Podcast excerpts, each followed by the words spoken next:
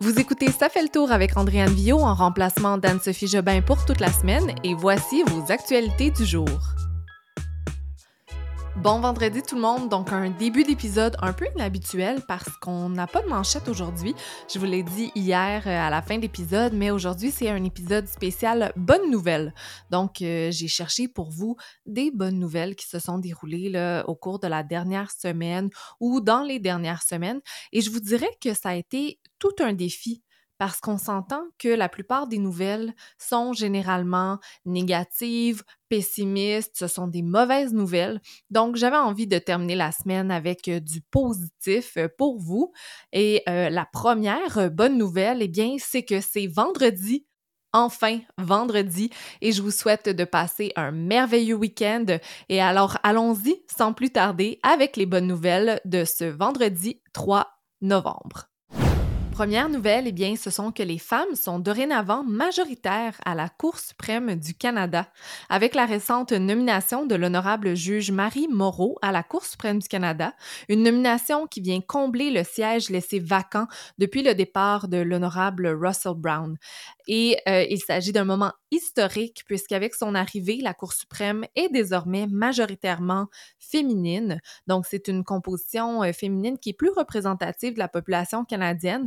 En 2022, la population canadienne, selon Statistique Canada, c'était 50,9% euh, de femmes. Et au niveau des avocats et des avocates, eh bien, 54,9% sont des femmes. Donc, ça, a beaucoup de sens que les femmes soient euh, majoritaires ou égales aux hommes à la Cour suprême. Et euh, c'est euh, évidemment un bon exemple à suivre pour les autres tribunaux et pour la société dans son ensemble. Au Québec, pour vous donner quelques statistiques, les femmes comptaient pour 40% des juges de la Cour supérieure, 78 sur 190, et 48% des juges de la Cour du Québec, 147 sur 304 en 2022. Durant son audience devant le Comité permanent de la justice et des droits de la personne de la Chambre des communes, la juge Marie Moreau a dit attendre avec impatience le jour où une telle majorité ne sera plus considérée comme un événement en soi.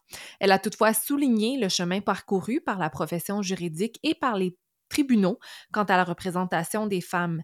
Elle a affirmé que nous avons constaté une amélioration incroyable. Elle a également euh, souligné que la lutte de son père pour que ses enfants aient accès à l'éducation en langue française l'ont aidé à forger sa vision des droits des minorités. L'honorable Marie Moreau s'est distinguée par son expertise en droit constitutionnel et en droit pénal, de même que par sa maîtrise du français. Deuxième bonne nouvelle de la journée, eh bien, c'est que Québec accorde un financement de près de 9,7 millions de dollars afin de mieux soutenir euh, les personnes en situation d'itinérance ou à risque de le devenir à Montréal. Donc, c'est un financement qui va permettre d'ajouter 188 lits dans les centres d'hébergement pour euh, la saison hivernale.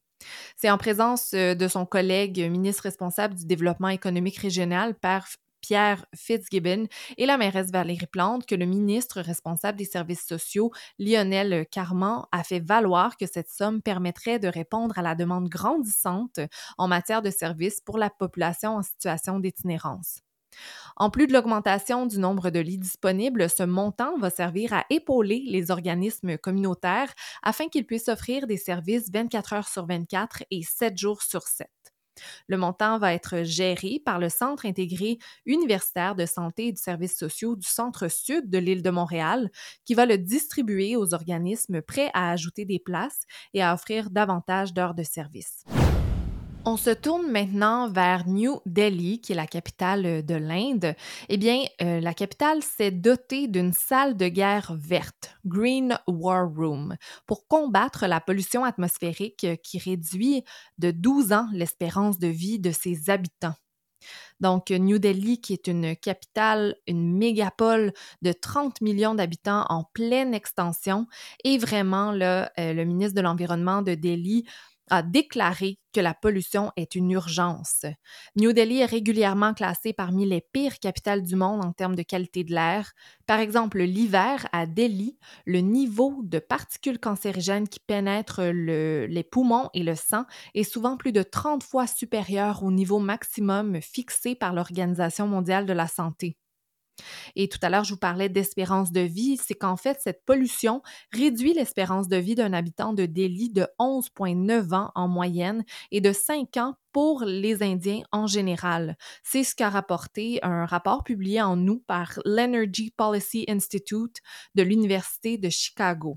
Et comment ça fonctionne, en fait, c'est que cette Green War Room ou cette salle de guerre verte, c'est en fait un centre doté d'une plateforme de coordination reliée à 28 agences gouvernementales. Et donc, dès que la qualité de l'air se dégrade, ils alertent leurs équipes sur le terrain qui agissent immédiatement. Évidemment, euh, cette salle de guerre ne peut rien contre l'un des principaux pollueurs. Euh, ce sont les brûlis agricoles qui sont responsables du brouillard jaunâtre et toxique euh, qui asphyxie chaque hiver Delhi, mais ça reste un pas dans la bonne direction. Une autre bonne nouvelle qui touche également l'environnement, mais qui est beaucoup plus proche de chez nous, eh bien, c'est que depuis le 1er novembre dernier, le projet de modernisation de la consigne a pris son envol et c'est la première phase d'une grande réforme d'un système de consigne québécois en vue de mieux récupérer et recycler nos contenants de boissons. Donc, depuis le 1er novembre, eh bien, la consigne est élargie à tous les contenants de boissons en aluminium de 100 ml à 2 litres, incluant maintenant les canettes de boissons prêtes à boire, qu'il s'agisse de jus de fruits, d'eau pétillante, d'eau aromatisée, de cocktails ou de petits jus de légumes. Il y a aussi tous les contenants euh, déjà consignés qui le demeurent et euh, la consigne est uniformisée à 10 cents pour tous les contenants de boissons, à l'exception de certaines bouteilles de verre déjà consignées de 500 ml et plus euh, qui sont consignées à 25 cents. Il y a aussi euh, un système plus facile à comprendre et à utiliser. Donc, euh, le système a été modernisé. Ça inclut dorénavant toutes les canettes de boissons. Euh, ça rend la consigne donc plus simple à comprendre pour le consommateur. C'est un système plus inclusif qui permet de recycler à 100% un plus grand nombre de contenants. Et comme je le mentionnais, il y a l'incitatif financier. Donc maintenant, il y a l'uniformisation de la valeur de la consigne à 10 cents qui constitue un financier qui devrait avoir un effet positif sur le taux de récupération global. Ça, c'est la première phase, donc depuis le 1er novembre, comme je le mentionnais. La phase 2, ce sera en mars 2025 et à ce moment-là, la consigne sera élargie à tous les contenants de boissons de verre, de plastique et de carton multicouche de 100 ml à 2 litres. Je termine avec un moment qui vous mettra peut-être euh, la larme à l'œil. Je vais déposer le lien dans la description de l'épisode aujourd'hui. En fait, ce sont les Alouettes de Montréal qui ont célébré leur chère euh, Heather Lowengreen, qui est une, dame qui gravite autour de l'organisation depuis plus de 15 ans. Donc, elle euh, cuisine régulièrement euh, des muffins, des cupcakes, des gâteries euh, pour les joueurs à l'entraînement. Et tout récemment, elle a perdu son mari qui était autrefois porteur d'eau pour les, alouettes. Donc, Madame Laura Green a notamment reçu un casque autographié par tous les joueurs de l'édition 2023 et un message livré par l'entraîneur-chef. Et vraiment, c'est un moment qui est touchant, qui a été partagé sur la plateforme X. Et l'entraîneur-chef dit notamment, au nom de nous tous ici, nous tenions à te dire que nous sommes reconnaissants de pouvoir compter sur ton appui depuis si longtemps. Tu es importante pour nous, on sait que tu passes par une situation difficile et nous sommes là pour toi. On voulait te le faire savoir, nous tenons à toi, nous t'aimons et nous sommes présents pour toi. Donc vraiment un moment touchant, qui souligne la bonté de cette, euh, de cette dame et l'implication euh, de son mari. Donc, euh, un super beau moment. Comme je vous dis, vous pouvez aller le voir en cliquant sur le lien dans la description. Et c'est ce qui termine l'épisode d'aujourd'hui, un épisode plus positif, plus léger, de bonnes nouvelles. Et la dernière bonne nouvelle, c'est qu'Anne-Sophie sera de retour derrière le micro dès la semaine prochaine. Mais ce fut bien honnêtement un réel plaisir de vous accompagner toute la semaine.